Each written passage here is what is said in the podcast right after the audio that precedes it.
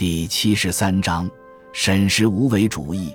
天下这东西，儒家说必须整之治之，才得太平。庄周说不，天下只能在之佑之。在佑一篇说的就是这个，佑之宽宥他，对他高抬贵手，这好讲。在之，什么叫在之呢？这就不好讲了。在。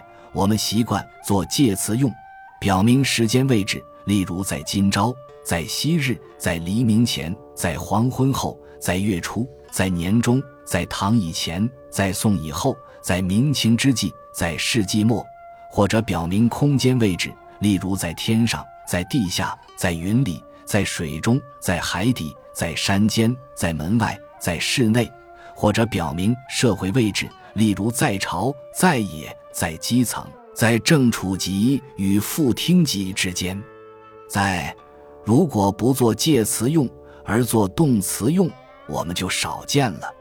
有做动词用的在吗？有，在意的在就是动词，其含义为放置。在意者，放置心上也。一周书小开解，已有意义在意之句。《资治通鉴》五代后汉又有大虚在意之语，可知在具放置一义，其来久矣，并非现代口语才有。庄周说的的在之，当训为放置之才好讲。放置一即搁下，天下这东西，搁下它，别去整；宽宥它，别去治。这就是在之和又之了。如果当国王的在之又之，天下就太平了，那就太美妙了。奈何这是幻想，仅具思辨价值，没法实际操作。天下总是乱纷纷的，国又不可一日无王，所以他还得坐在宫殿上做点什么。庄周对他说。故君子不得已而临立天下，莫若无为。庄子书中的得道者分三类人：一是神人，二是智人，三是圣人。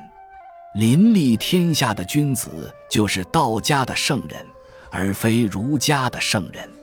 这圣人就是从政的神仙。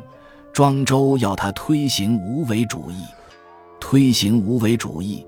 在庄周已经是退而求其次的一种妥协办法，因为有所推行，就不能一味的在之又之了。何谓无为？郭象注解说：“无为者，非拱墨之谓也。直各任其自为，则性命安定矣。不是拱手不做事，不是缄默不发言，还得办公，还得行政。”哪能是贬义的无所作为、放弃领导？但是，办公行政只是为了让百姓自为，这就是说，整治还是要整治的，不过是让百姓自整治、自治治而已。自整自治又是为了使民各安其生、各乐其业。无为，放弃他整他治，采用自整自治。乃出自圣人对客观规律的尊重，以及对道的信赖。庄周的无为主义应该被视为社会自治理论的滥觞，如同孟轲的民贵君轻应该被视为社会民主理论的滥觞一样。皆属传统政治文化的精华，理应受到尊重。认为无为便是消极，有为才算积极，未免失诸皮相之见。抠字眼罢了。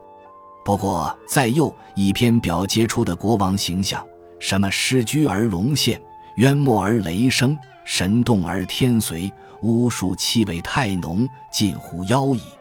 在合理的自治社会，国王应该起怎样的作用？庄周的见识局限于时代，他设计不出来。本集就到这儿了，感谢您的收听。喜欢请订阅关注主播，主页有更多精彩内容。